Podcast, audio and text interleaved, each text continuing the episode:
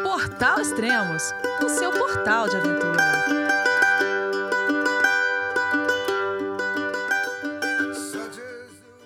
Bom dia, boa tarde, boa noite. Bem-vindo a Extremos, seu podcast de aventura. Para quem gosta de montanhismo, hoje iremos falar da expedição Sarrama 4 de 6 mil, que o Lucas Ferreira e amigos empreenderam pela Bolívia. Vamos falar com ele então. Olá, Lucas, tudo bem? Ô, Elias, tudo certo? Tudo ótimo. Joia. Cara, e de onde você é? Só pelo sotaque já vi que não é daqui de perto da minha casa, pelo menos. Sou de Caxias do Sul, gaúcho. Ah, fantástico, legal. E vem cá, e qual foi a ideia de fazer uma expedição 4 de 6 mil, Sarrama? O que, que, que significa isso? Então, Elias, na verdade, resumindo né, toda, toda a história e a ideia dessa expedição, o ano passado nós fizemos o Cerro Plata, na Argentina, né, foi a nossa primeira alta montanha, e dos cinco integrantes que, que estavam no Plata, três né, decidiram esse, esse ano fazer alguma outra alta montanha. Né, e, e no ano passado mesmo a gente se reuniu, eu, o, o Gregório e o Thiago, meus, meus amigos aqui de Caxias, e começamos a pensar em possibilidades. Né, a gente queria passar dos, dos 6 mil metros, né? o Plata tem 5,950, então faltou bem pouquinho. A gente ficou com, com esses 6 mil na cabeça e dando uma pesquisada, achando lugares assim bacanas e não tão visitados, não tão turísticos, eu fiquei sabendo da Vila Sarrama e, e aí surgiu a ideia. Então, a, o objetivo inicial do projeto é subir quatro montanhas com 6 mil ali na, na zona do Sarrama. Pomerape, o Acotango, o Parinacota e o Sarrama, que, que é o ponto mais alto da Bolívia, né, que dá nome, nome à vila. Ah, legal. E o Sarrama, ele fica ali na divisa, é na Bolívia, mas fica bem próximo ao Peru também, né? Na verdade, fica na fronteira com, com o Chile. Desculpa, com o Chile, é, que Peru, aqueles.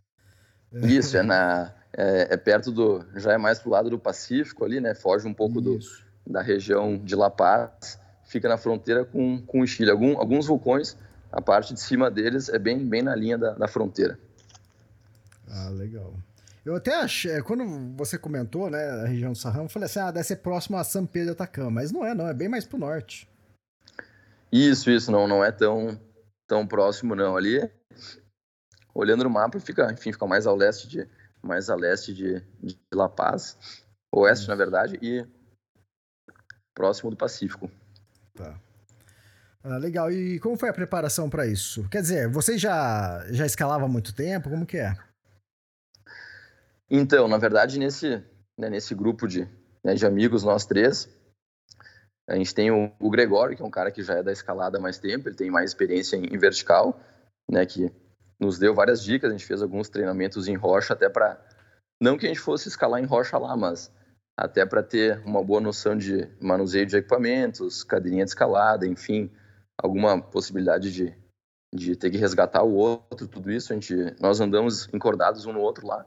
Então a gente fez treinos em rocha, né? Na verdade a gente, a gente treina junto, mas a gente geralmente pratica treinos de trekking, caminhada, enfim, né? Uhum. Mas para essa expedição a gente fez treinos em rocha e fez também treinos aqui na região, como a Serra Gaúcha tem, tem bastante sobe e desce.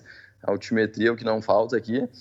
Teve até um treino que nos chamou bastante atenção, deu 1.750 metros de, de altimetria em 32 quilômetros. Então, a gente fez treinos bem legais, né, para chegar super assim preparados e né, o melhor possível para a expedição. Mas trekking em geral, montanhismo eu já pratico há uns 5 anos. Ah, tá legal. E então fizeram tudo treinamento. É, o treinamento foi esse, então, que você falou do trek e você falou alguma coisa sobre alimentação, hidratação. Isso, a, na verdade, né, cada um, cada um fez o um, um seu treino mais mais específico. Eu, eu, por exemplo, gosto de gosto bastante de correr também, né? A corrida sempre fez parte dos meus treinos e, e também fortalecimento mais assim de região uh, de lombar, de abdômen, enfim, pernas também, academia, só para dar uma fortalecida, né? Como a gente leva peso na mochila e tudo mais. E os treinos juntos, então a gente fez vários treinos aqui na região E a alimentação foi mais perto da expedição mesmo, foi mais na véspera. Uns dois meses antes a gente tentou ao máximo cortar alimentos pesados, gordura, enfim. Cortamos o álcool também, esse não foi fácil. a gente bebe socialmente, mas cortar o álcool totalmente por dois meses não é tarefa fácil, mas a gente está bem focado. E, e, foi basicamente isso. E muita água, né? A gente se hidratou pra caramba. Uma média de 2 litros e meio, 3 litros e meio por dia para, enfim, para chegar lá na Bolívia, de repente, né, na, na, melhor forma possível. A gente sabe que na altitude não, isso não garante nada, né? Às vezes o, o corpo não reage bem, mas a gente tentou chegar da melhor forma. Tá. E para vocês foram direto para La Paz, como? Avião, carro, busão? Fomos de avião. Na verdade, a gente fez um, um voo um pouco diferente do, do, convencional. A gente fez uma escala em Lima, no Peru, que a gente não, não uhum. conhecia Lima. E depois fomos para La Paz. Então, La Paz ele fica 3.600 metros. Na verdade, o aeroporto fica em El Alto, uma cidade vizinha de La Paz. Está um pouco mais alto, é, é 4 mil metros de altitude.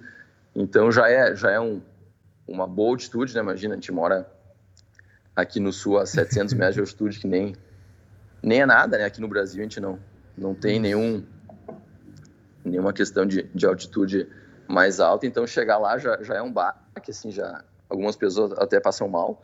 Não foi o nosso caso, na verdade, Elias. A gente chegou e, e se sentiu bem em La Paz, a gente aproveitou o, primeiro dia ali para descansar, para dar uma caminhada, conhecer La Paz. Para quem, quem já foi sabe que La Paz é, é bem caótica, assim, é bem bagunçado, a galera buzina pra caramba. É, é bem diferente, assim, a gente, a gente levou um, um, choque, assim, cultural, mas... Primeira mas vez em La bem... Paz? Primeira vez em, em La Paz, uhum, dos, dos três. Gostou? Gostou? Gostei bastante, achei bem diferente, assim. É, a gente fez a, a gente usou como aclimatação também fazer aquele passeio de teleférico, que eu acho que é um, é um clássico de La Paz, né? Não, não tem como ir para lá sem dar uma volta de teleférico. Fomos, fomos até o alto, então, que fica a 4 mil metros. Ficamos lá em cima um tempo, depois voltamos a 13,600. E La Paz é bem bacana, assim, tem uma arquitetura muito legal, umas ruazinhas bem, bem estreitas, é, é super diferente. Eles, eles têm uma, é. uma, uma característica também dos os prédios não serem rebocados para pagar menos imposto. É uma cidade cheia de peculiaridades, assim. É. La Paz é mais ou menos assim, ame ou odeie, né? E eu não sou muito do lado do ame, né? Mas eu não odeio também não, mas... eu confesso que a gente até, a gente criou um apelido lá na, durante a viagem, o Thiago chamou de Lacaus. Não é La Paz, é Lacaus. que realmente é bagunçada a cidade, cara. É um caos. Mas, mas eu acredito que o pessoal se entenda lá, então tá tudo certo. é, e quem curte, quem se entende com o La Paz adora, porque aí adora tirar né, com os outros. É, pô, mas lá é legal, é show, não sei o que tem. Mas é, é muito diferente, né? E, mas eu fui é, na bem, época não é tinha. É bem diferente mesmo. É, não tinha essa, essa rodovia, de, entre aspas, de teleférico, né? Ah, Isso eu acho que é mais novo, né?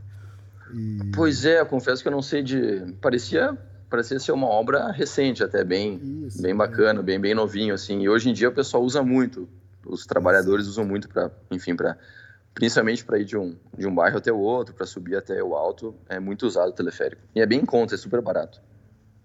Tá, e dali para Vila Paz para ir para Vila de Sarrama, como foi?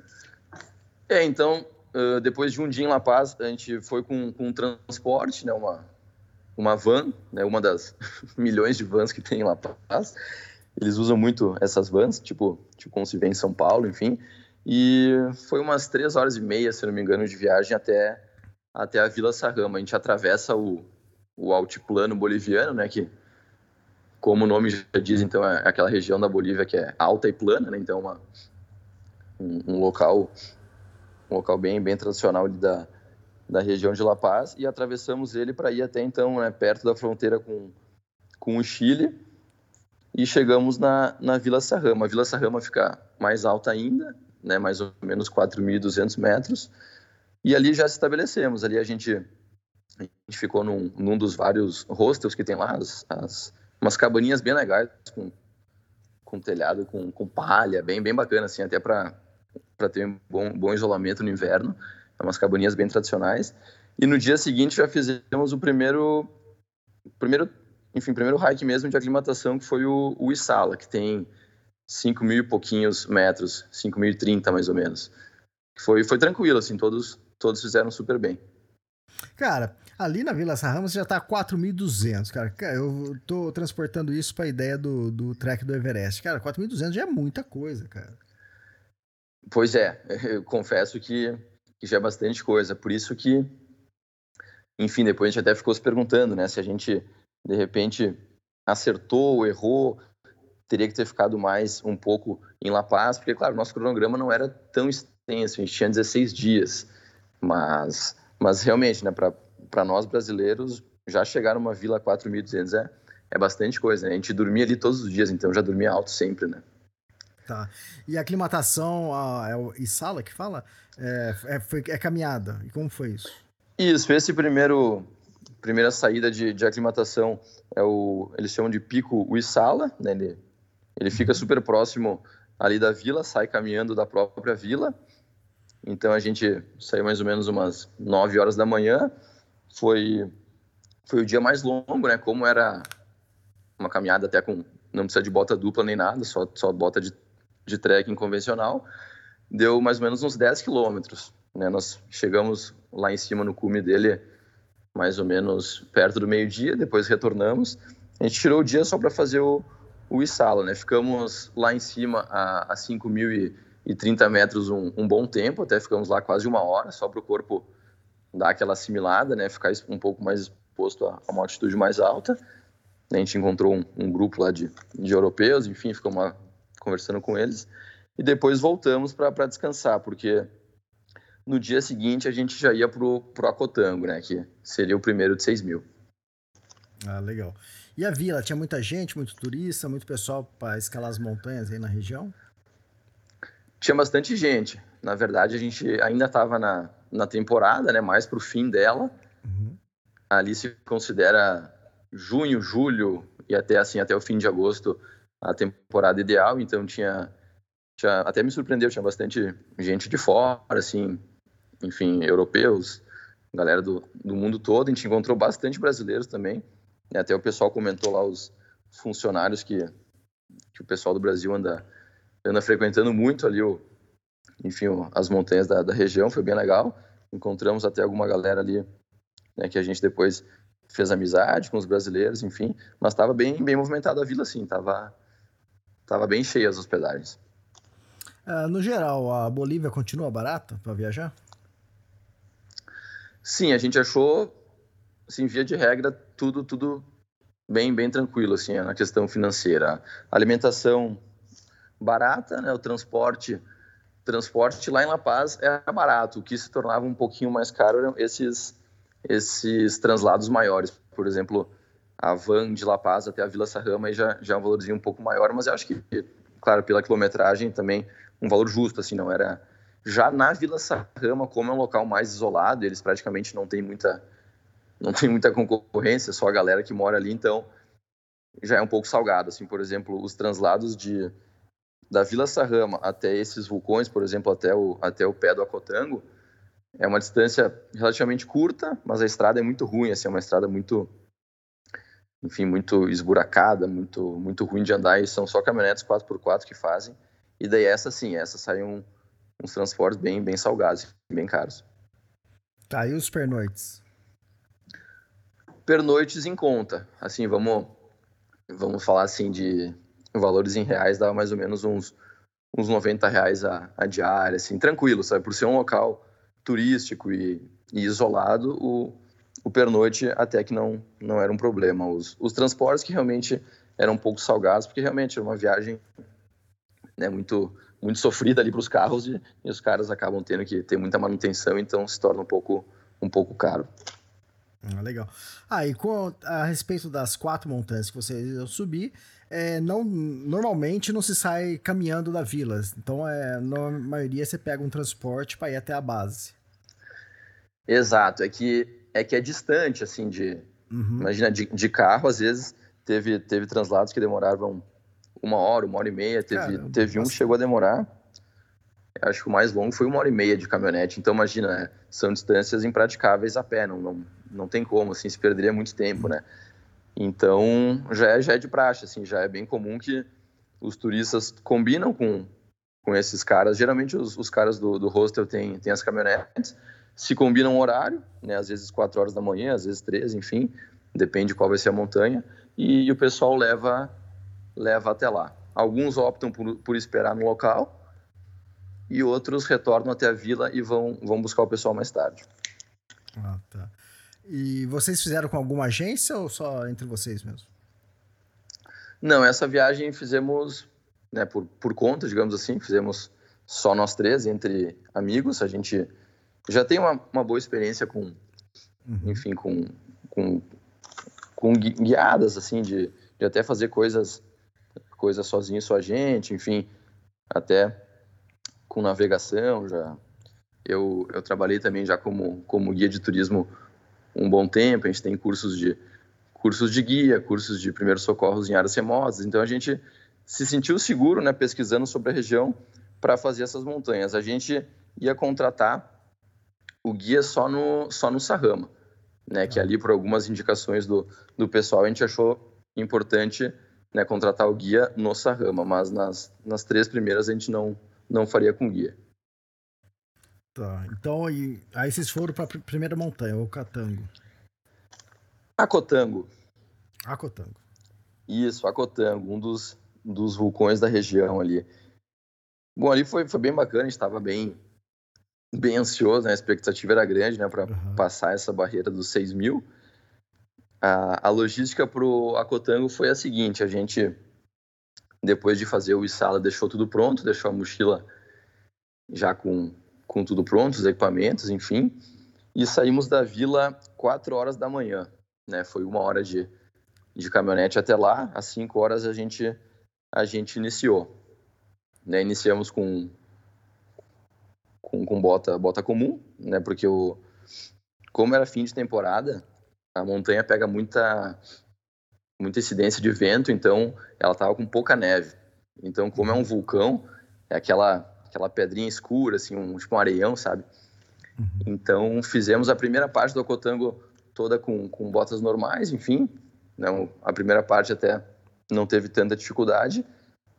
E quando chega, assim, numa... Olhando ele de frente, assim, uma... uma uma esquerda mais inclinada, assim, que já começa a ver o cume. Ali a gente parou, né? Tinha um grupo né, de, de alemães à nossa frente, com alguns guias, a gente parou para pôr daí as botas duplas e, e os crampons. Aí, aí colocamos cadeirinha também. Não, não seria necessário usar a, a corda e a cadeirinha no acotango, mas como era a nossa primeira montanha de 6 mil, enfim, a gente tinha o equipamento ali, a gente né, não quis não quis arriscar e fomos encordados.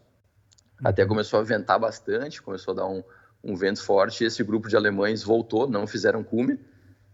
A gente até parou, conversou entre, entre nós três para ver o que a gente faria, mas optamos por seguir. Né? O vento deu uma, uma baixada e, e, a gente chegou no cume do Acotango por volta das, das 11 horas. Uhum. Até foi, foi tu, bem legal que e... antes, do, antes do cume, eu lembro que o Gregório nos, nos avisou assim, o, o momento exato que a gente passou dos, dos 6 mil, quando deu 6 mil cravados. Foi, a gente comemorou. o primeiro 6 mil, legal. Foi, foi, ah, foi um marco ali, foi quando passou dos 6 mil a gente comemorou nós três. Legal. E é o que você falou, na hora que você colocou bota dupla, é, crampon, é que vocês já estavam entrando na parte nevada da, da montanha. Aí foi quanto Isso. tempo nessa parte nevada? Até o cume? É, na verdade, até ali não, não, tinha, não tinha gelo não tinha gelo, não tinha neve, né? O pessoal já uhum. tinha nos avisado isso, por isso que alguns guias nos indicaram para não ir com as botas duplas desde lá de baixo, seria muito pesado, Sim. né? Muito cansativo. Então, a gente levou a bota dupla na mochila e chegando nessa parte que realmente ficava, digamos assim, obrigatório o uso de crampon, a gente parou numas pedras, né? Um, cada um ajudando ali o, o outro. Até tivemos ali um momento de um pouco de nervosismo, porque a fita do, do crampon do Thiago arrebentou. Caramba. E daí, imagina, sem, sem apertar ela, o crampon não, não ficaria preso, mas o Gregório tinha uma, um backup ali, uma, um, outro, um outro cordelete, conseguimos arrumar. e acabou dando tudo certo. Aí depois, na descida também tudo tranquilo, né? descemos encordados até esse mesmo local, né? novamente trocamos as botas, colocamos as normais e, e fomos até o ponto de encontro, que a gente tinha que esperar daí o nosso transporte. Aí chegaram que horas lá no ponto de encontro?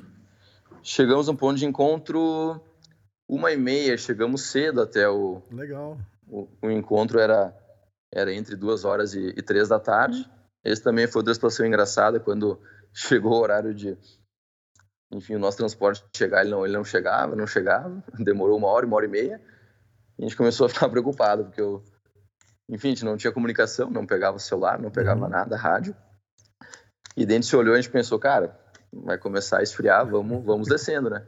Era uma estrada, a gente começou a descer. Ah. E daí, cara, depois de uma meia hora descendo, né, já cansados, enfim, não, não, não tava nos planos descer aquela estrada a pé. E a gente, a gente vê, assim, a, a caminhonete desse, desse nosso motorista vindo com, na verdade, a mulher dele dirigindo, coitada, super devagar. Mais ou menos uns 5 km por hora, assim.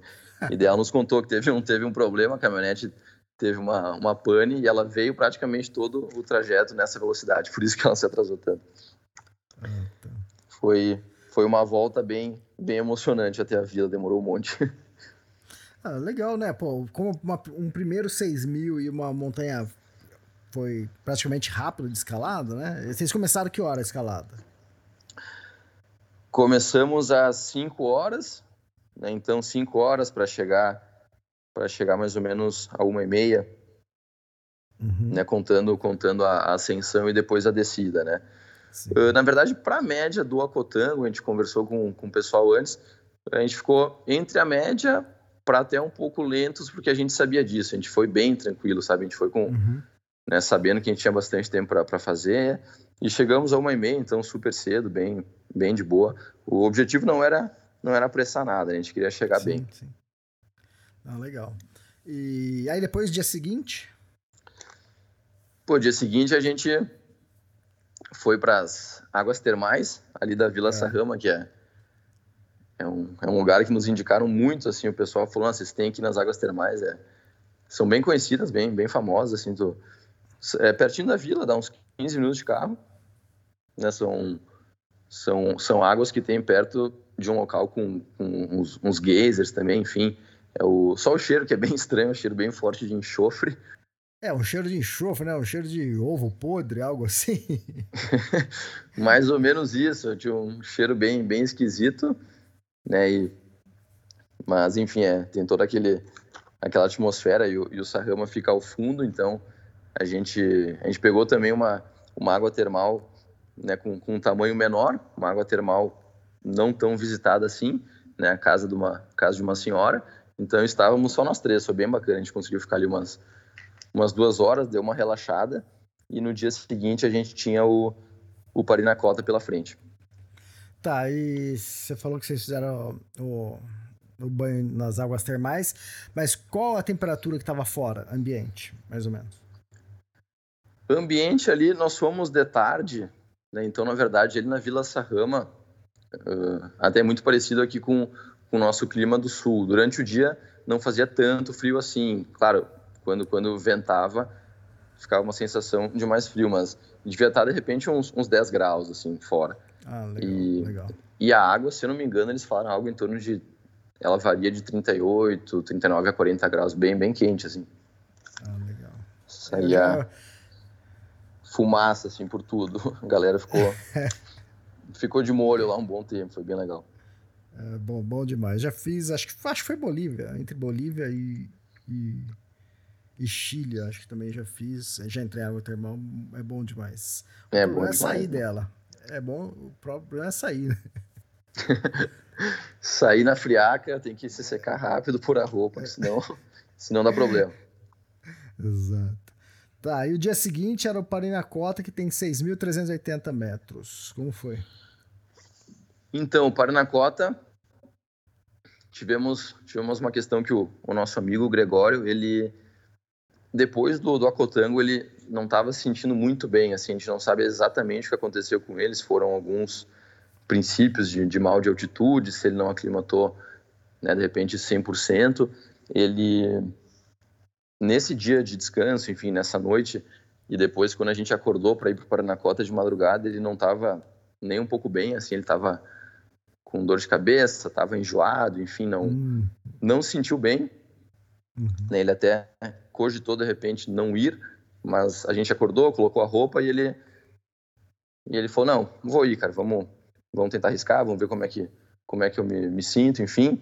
Fomos pro né, novamente de caminhonete, a gente saiu mais cedo, né, saímos às três horas da manhã, só que foi um translado mais longo, a gente começou a caminhar às quatro e meia, foi uma hora e meia até lá.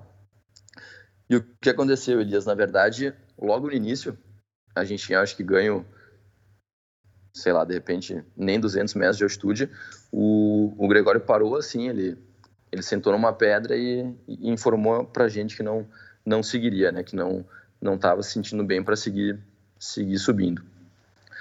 Né, foi o, o lado bom é que a caminhonete estava perto ainda, né, o motorista estava lá esperando, a gente conseguia até ver os faróis dela.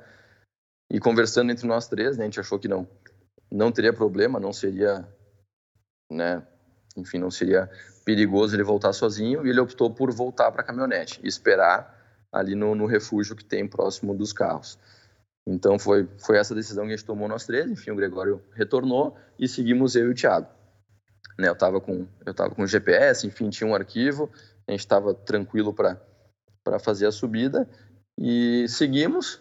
Né, essa primeira parte do do Paranacota até parecido assim com o solo do do Acotango, né? Novamente bastante bastante pedra, bastante material solto, assim, às vezes a gente caminhava, dava um passo e, e voltava dois, aquela coisa de, de não, não render muito a, a subida, bem, bem cansativa, tava, ela estava exigente por isso, né, por... Para descer por é ótimo, né, para subir... Para descer é perfeito, né, a galera, até quem, quem tem uma, uma experiência boa consegue descer super rápido, quase que, que deslizando, né, descer de, de acarreio, mas a subida estava bem cansativa, mas subimos bem, subimos sempre juntos, às vezes um esperava o outro, enfim. E na parte na parte final, eu lembro que eu, né, o Tiagão estava um pouco mais cansado, ele ele me, né, me até me brincou comigo, não, Lucão, vai lá. Vamos vamos fazer esse cume, né? Se tu precisar ir na frente, vai lá, faz cume, que depois eu que depois eu chego.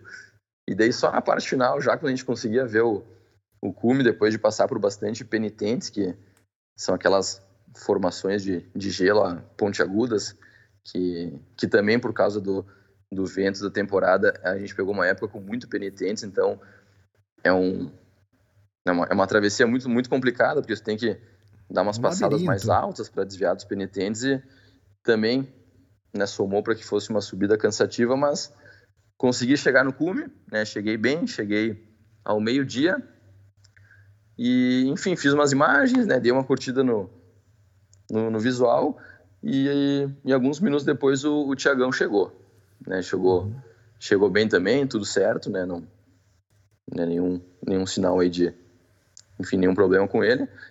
Aí ficamos pouco ali no, no cume, né? Até para não, eu já estava lá há uns 25 minutos, então a gente não, não quis arriscar ficar muito, né? O Tiagão chegou, a gente aproveitou um pouco e desceu, né? Até porque a gente queria, né? O quanto antes ver como o Gregório estava lá embaixo, ver se ele estava bem. Né? Então descemos relativamente rápido, a gente desceu, né? Todo todo santo ajuda na descida, descemos descemos bem.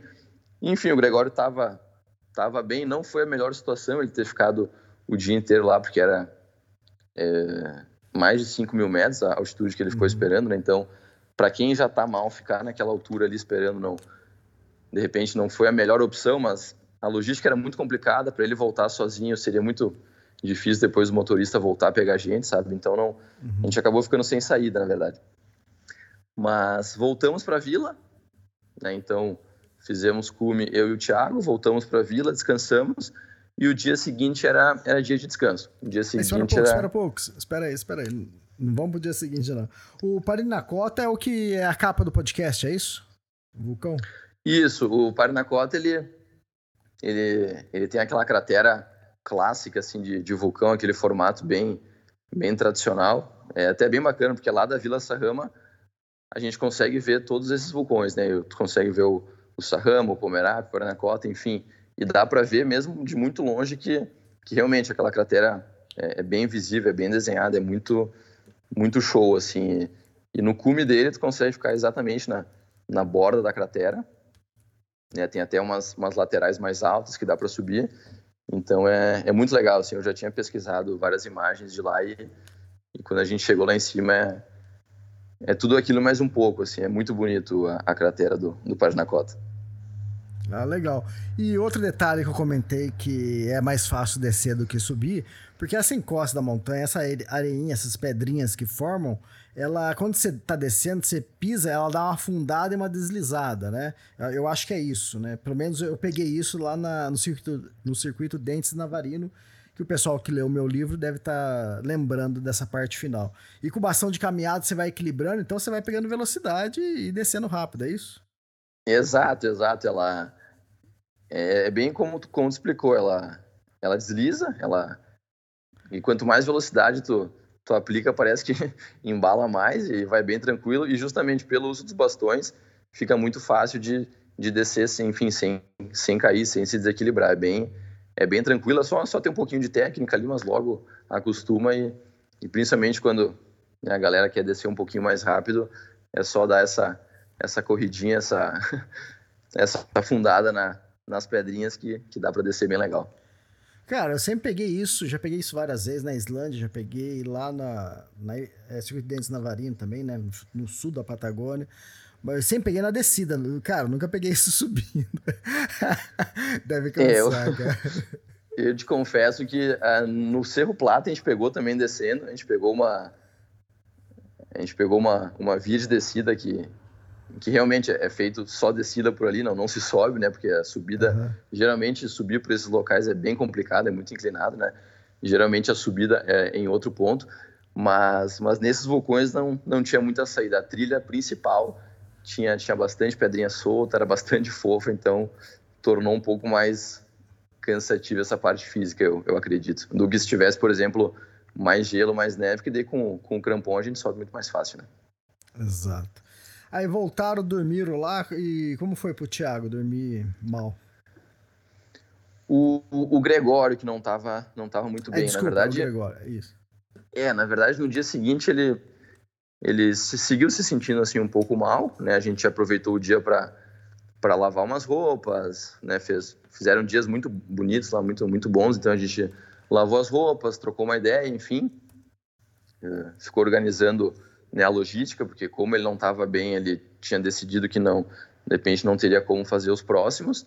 E no nosso cronograma, a próxima montanha seria o Pomerap, né, que fica bem em frente ao Parinacota. A gente sobe o Parinacota sempre olhando para ele em frente. Mas como o Gregório não estava bem, a gente decidiu dar mais um dia de descanso. A gente pensou, cara, a gente tem uma janela de tempo sobrando, né, vamos tentar, além desse, ao invés de sair de madrugada, vamos esperar mais um dia.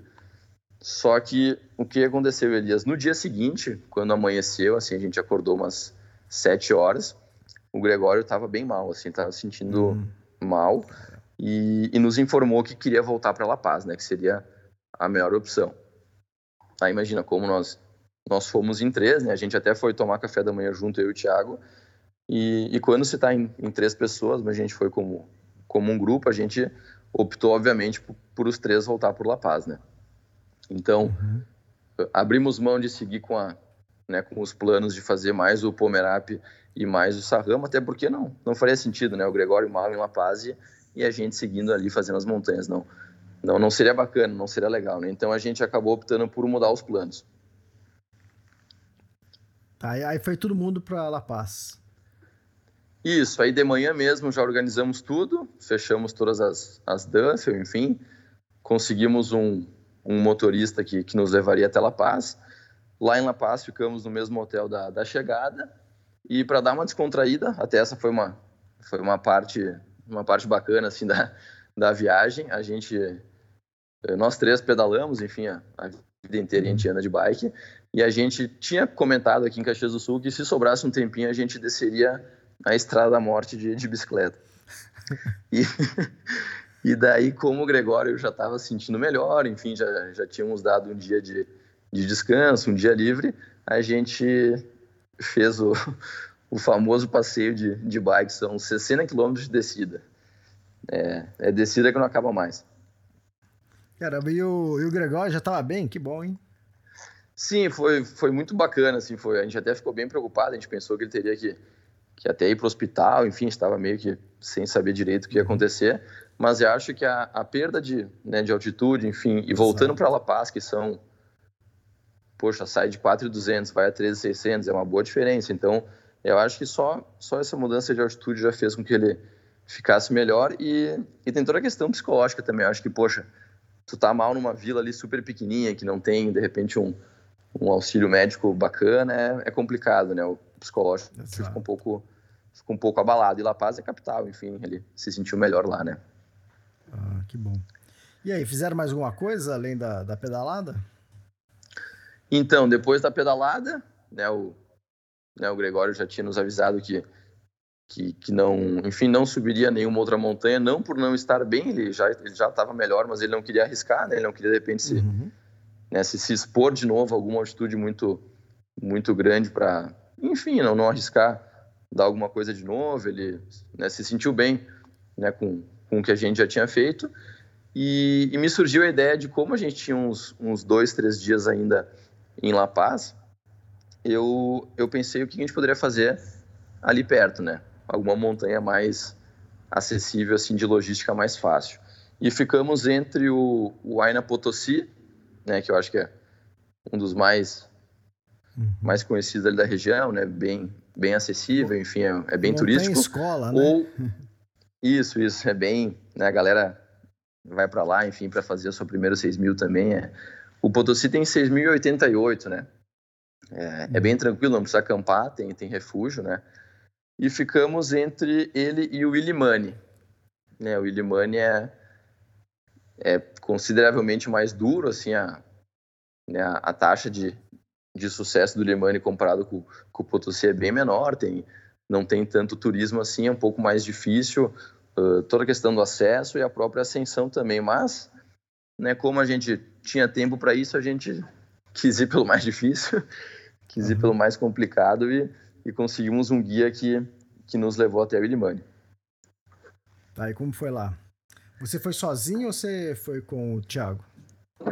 Então, lá eu, eu conversei com o Tiagão, né? Na verdade, até a, questão de, de, de, valores e investimento ficaria bem pesado se eu fosse sozinho.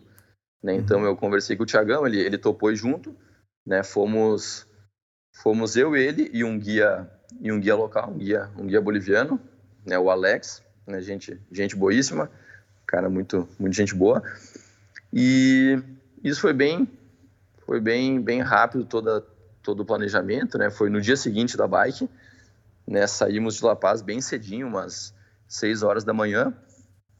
A estrada até o Illimani é, é bem bacana, uma estrada muito bonita, assim, no meio das montanhas e com milhões de curvas, é super estreita e, enfim, passa só um carro. E é muito doido que os caras lá na Bolívia dirigem também de uma forma muito, muito maluca, assim. E, e teve uma cena que a gente estava numa curva e só passa um carro e um caminhão veio no, na direção contrária. A gente teve que dar uma ré de uns cinco minutos até achar um lugar para fazer a volta. É bem, o Willimani eu diria que já começa a aventura na, na estrada. A estrada é bem, é bem doida. A, mo a montanha é mais fácil, cara. Olha, cara, eu acho que eu não, não passei tanto medo no, no Willimani subindo do que para chegar até ele.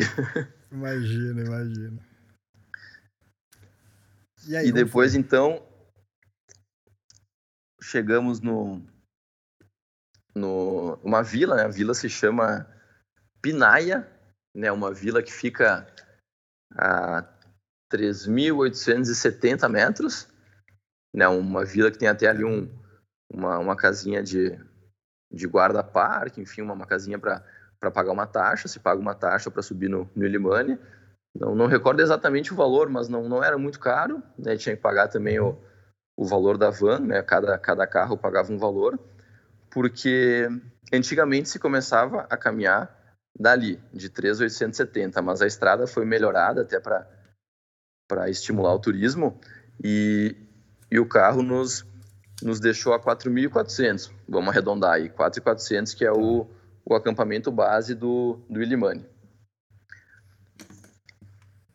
Pô, tinha mais dois mil metros para subir. Exato. Eram dois mil metros divididos né, na, na, nossa logística, divididos em, em, em, duas etapas. Então a gente saiu mais ou menos do né, desse, desse local que o carro nos deixou às 9 horas da manhã, 9, 9 e meia. Essa subida, né, como, como as outras, o início não necessita de, de bota dupla, nem nenhum equipamento técnico, enfim, a gente estava com, com a roupa aí que a gente, digamos, para a galera entender que, que usa aqui no Brasil, né, bota normal tudo mais, mas estávamos pesados, diferente das outras que era, que era ataque, né, era sem peso, essa a gente levou barraca quatro estações, todo o equipamento de dormir, levou comida, enfim, né, todo, toda a questão da água, a gente levou bastante peso, né, então fomos eu, o Thiago e o guia, os três bem carregados, e esses mil metros, então basicamente, né, de bastante pedra, aquela mesma areinha, agora não tão solta, mais, mais trilha mesmo batida, alguns lugares mais expostos, umas encostas assim mais digamos assim, mais expostas. E no final dessa subida, chegando no, no acampamento, que é o é, Ninho de Condores, né? Eles chamam então de Nido, Nido de Condor, é né? o mesmo nome né, daquele acampamento no, no Aconcagua. Chegando lá, o, o Tiagão não estava se sentindo muito bem, assim, ele chegou um pouco cansado. Né? Ele até me comentou que, que, que teve um pouquinho de falta de ar, mas a princípio tudo tranquilo, enfim, chegamos, chegamos bem e montamos acampamento. Né, então, montamos Ali acampamento, é tinha só a gente né, no, no acampamento e mais um, um casal de espanhóis que estava com, com uma empresa peruana. Ah, tá. Ali já é 5 mil e pouco, uns 5,400 quase. Isso, ali na verdade é dá quase 5,500. Ah, né, arredondando assim, é metade, uhum. metade da, da subida é até esse acampamento. Uhum. Tá, e aí, o, aí no outro dia já foi ataque ao cume? Isso, aí foi bem. Né, a, a, a, logística foi bem, bem corrida, assim, até pelo, pelo tempo, né? Tem, tem grupos que fazem com, com mais um dia ali, de repente mais um dia de descanso ali em cima, ou uma uhum. caminhada mais leve para atacar no próximo. A gente chegou então, de tarde, a gente chegou mais ou menos umas, umas duas horas no acampamento, montou o acampamento, né, já começou a agilizar toda a questão da, da refeição, da janta, e dormimos bem cedo, eu acho que não, não tinha nem anoitecido ainda, porque a ideia era acordar meia-noite para sair 1h20, né? enfim, uma hora. A gente acabou atrasando um pouquinho, saiu 1h20. E durante a janta, durante ali o, né, toda aquela aqueles momentos antes de, de deitar, o, o Tiagão me chamou. Ele até falou, Balucão, bem, bem tranquilo, né, cara? Eu prefiro não arriscar atacar o cume de madrugada, né? Ele ele deitou no site dormir, enfim, tava com tava com frio, tava não tava sentindo 100%, então ele preferiu não não atacar o cume para de repente não se arriscar, né? E como tinha um staff bem grande esse casal de espanhóis, eles tinham Imagina, estavam em dois, eles tinham três guias e um cozinheiro. Era uma expedição VIP. É, exatamente. Os caras, os caras tinham uma baita equipe. Então, como o cozinheiro ia ficar ali no acampamento, a gente conversou e, e achou que não seria arriscado, né? Seria tranquilo o Tiagão ficar ali na barraca durante a noite sozinho, né? Como, como na outra barraca ao lado teria o cozinheiro. Então, a 1h20 partimos né, para atacar o cume só somente eu e o, e o Alex, o guia. Certo. E aí, como foi? Cara, então, o Willy Money foi foi muito legal, assim, eu eu acho que experiência assim que eu tive até agora, assim, ó, né, resumindo assim, a subida mais mais top assim que tu já fez, a mais mais exigente, eu eu tenho certeza que foi o Willy Money, como nós fomos só eu e ele, né? Eu acho que ele, ele acabou aproveitando disso para fazer um ritmo um pouco mais forte, mais, mais pesado. Né? O, o William Money, geralmente a, a galera sobe aí, vamos, vamos colocar aí umas 8 horas, de repente. A gente saiu a 1h20 e chegou no cume às 6h20, foram 5 horas de subida, foi, foi um pouco... Caramba! Foi um pouco mais rápido que o convencional, né? Depois eu, perguntando para amigos, me disseram que, que acabou sendo um pouco mais rápido que o, que o de costume, mas, mas subi bem. Foi, foi bem puxado, assim, foi... Não, se, eu, se eu falar que foi, foi simples, foi fácil, não. Não, não foi, não. Ele, ele me puxou, foi bem bacana. Como eu não tinha ainda muita experiência com, com o uso dos crampons e toda a caminhada, ele me passou várias dicas, foi bem legal, foi um, foi um puta aprendizado, na verdade, ele me deu dicas de, enfim, uso de, de piolê, caminhada certinha com, com os crampons, o Willimani tem algumas, algumas cenas de até verticais, que a gente usou até corda, enfim, usou piolê, né, para descer a gente teve que até dar uma rapelada, teve um trecho específico que foi muito bacana aqui, depois descendo durante o dia eu vi o quanto era arriscada aquela cena ali. É um, foi um trecho de perto de uma greta, assim, uma parede de gelo, e o local onde a gente caminhava era super estreito, assim, uns 30 centímetros. Então tinha que caminhar de lado, coloca aí, sei lá, 5, 6 metros, atravessando um espaço bem estreitinho, tem uma chapeleta no meio do, da parede. Eu acabei perdendo um, um dos meus bastões ali, e hum. depois de dia descendo eu vi que bah, que era bem exposto, era super alto, mas deu tudo certo. O Gui era, era muito experiente, ele dominava ali as técnicas de, de vertical e, e chegar no cume a 6,20, depois eu fiquei pensando que a estratégia dele de dar uma acelerada acabou sendo a, a mais assertiva, porque a gente chegou cedo, pegou um nascer do sol sensacional, estava muito bonito. Tava frio pra caramba, na verdade, eu acho que tava menos, menos 20 e poucos graus, tava bem frio. Mas foi bem legal, chegamos junto com o grupo, né, o, o grupo de espanhóis, o casal, descemos juntos e, e, toda essa, enfim, velocidade que a gente fez foi bacana também porque nós chegamos no, no acampamento muito cedo, chegamos às 9h20, foram três horas de descida. Então, o quanto antes a gente chegasse para poder descer com o Tiagão também seria melhor. Então, deu tudo certo. Chegamos às 9h20, desmontamos 9, todo o acampamento e... Tá, 9h20 lá em Nido de Condores, né? Isso, 9h20 ali onde o Thiago ficou nos aguardando, é, né? Sim. Daí o, o Alex nos deu mais ou menos uns 40 minutos, uma hora para dar uma descansada e arrumar tudo. E depois ali foi só só tocar para baixo, né? A gente saiu umas 10 e pouco, chegou lá embaixo meio de pouco, uma hora, assim. Aí foi só esperar o, o transporte e, e correr para abraço. Aí voltamos pro voltamos para La Paz. Aí nos, nos reunimos os três novamente. Ah, legal. E você falou que curtiu a escala do, do Illimani e foi seu recorde de altitude, né? 6.438 metros. Foi, foi a... Na verdade, essa, essa viagem, ela foi, foi, foi sendo uma, uma sequência de recordes, né? Na verdade, o, o, o Acotango já tinha sido né, o, o primeiro 6 mil que eu, que eu havia feito, depois o, o Paranacota, né, com 6.340 mais alto ainda, e o Illimani, então, para fechar, né, para fechar esses três de 6 mil, né, com um pouco mais aí de 6,400, foi, foi, foi muito legal fazer. É o segundo ponto mais alto da, da Bolívia. Né, o pessoal chama até o Illimani de cartão postal de La Paz, porque ele, ele aparece nas fotos, ele, ele fica ao fundo de La Paz. Então uhum. foi, ah, foi uma experiência incrível, foi bem, bem gratificante. Assim, foi uma, uma vitória pessoal bem bacana ter, ter conseguido fazer o Illimani. Tá, o nome da expedição era Sarrama 4 de 6 mil, né? Quer dizer, ali na região do Sarrama vocês só fizeram duas e depois você fez a terceira, que foi o Ilimani. E daí, tudo bem? É isso mesmo? Curtiram ou ficou com aquele gosto? Não, quero voltar para fazer as outras duas. pois é, cara, eu na verdade assim a gente encarou todo, toda essa mudança no, no cronograma, né, super bem, né? Eu acho que a gente sempre brinca, né? O, cara, o importante é a gente voltar bem, enfim, todos, todos voltaram bem.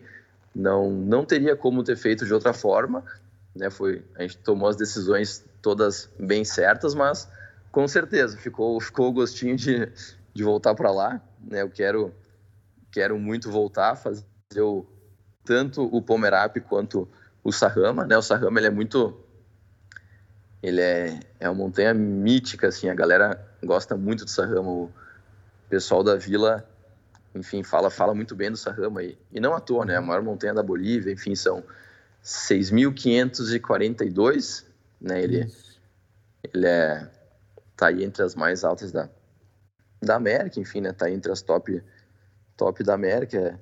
É, é muito, muito show, assim, é um, é um vulcão gigante, assim, ele é muito grande, né? De, de qualquer ponto da vila tu consegue ver o Sahama, ele é muito grande. Uma expedição um pouco mais difícil também, né? Mas depende de algumas outras coisas também de equipamentos, precisa de dois dias pelo menos para subir, tu acampa, acampa a 5 mil e pouco e depois ataca o cume para voltar. Então, ficou assim, ficou, ficou anotado e, e acho que acho que em breve voltarei lá na, na Vila Sarrama para subir ele também. Ah, show de bola. E vem cá, onde você trabalha, ô, ô Lucas? Então, eu trabalho como gerente de uma loja de aventura aqui de Caxias, a loja Patos do Sul. E eu também trabalho com aventura na Versus eu mesmo, junto com, com o Henrique Frank. Né? A gente vende expedições aí para o mundo todo. Uh, vendemos até essa mesma região que a gente foi, do Sahama. E, então eu tô, tô bem envolvido com aventura, já fazem alguns anos né, que eu que eu que eu tô envolvido com aventura. E por conta disso, enfim, fui criando cada vez mais, mais gosto aí pelo, pelo esporte e, e agora né, os planos para o futuro não, ainda não sei exatamente qual vai ser a próxima expedição, né? Provavelmente uhum. vai ser vai ser a trabalho, vai ser com, com a Versus, mas ainda não sei o local. Mas logo mais vai ter alguma alguma outra alta montanha pela pela frente aí. Legal, ó, o Lucas trabalha na Passo dos Patos do Sul quem quiser comprar meus livros lá, tem lá na Patos do Sul também. Então, quem mora aí na região, quem tá passando por aí, pode aproveitar lá, conhecer o Lucas, comprar meus livros lá. Exatamente, a gente tem alguns livros teus ali, até tô, tô lendo o teu livro do, do Basecamp. Muito show, os é. gráficos estão tão incríveis, os desenhos. Ah, legal, legal, obrigado. Ó, então até a próxima, até o próximo podcast, até a próxima expedição. Parabéns, parabéns pelo, pelo projeto e, e, e saber, né, contornar situações difíceis, que isso faz parte de qualquer expedição. Isso aí, Elias, eu que, que agradeço aí a, a oportunidade de trocar essa ideia contigo, né, já acompanho o teu trabalho há alguns anos, né, acho bem bacana, principalmente a, a cobertura que tu faz aí do, do Everest, da, da galera brasileira que, que tenta o cume, né, já, já conhecia teu trabalho, e foi bem, foi bem show poder compartilhar contigo e também com todo mundo que, que decidir escutar a nossa, a nossa conversa. Para fechar, qual o seu Instagram? É arroba LDELucas, com dois S no final. Tá. Mas se pesquisar Lucas Ferreira, vai ter um maluco ali com com duas cargueiras nas costas sou eu. Beleza, valeu. Obrigado, Lucas. Fechou, Elias. Eu que agradeço. Valeu. Valeu. Até mais. Feliz Natal. Até mais. Falou.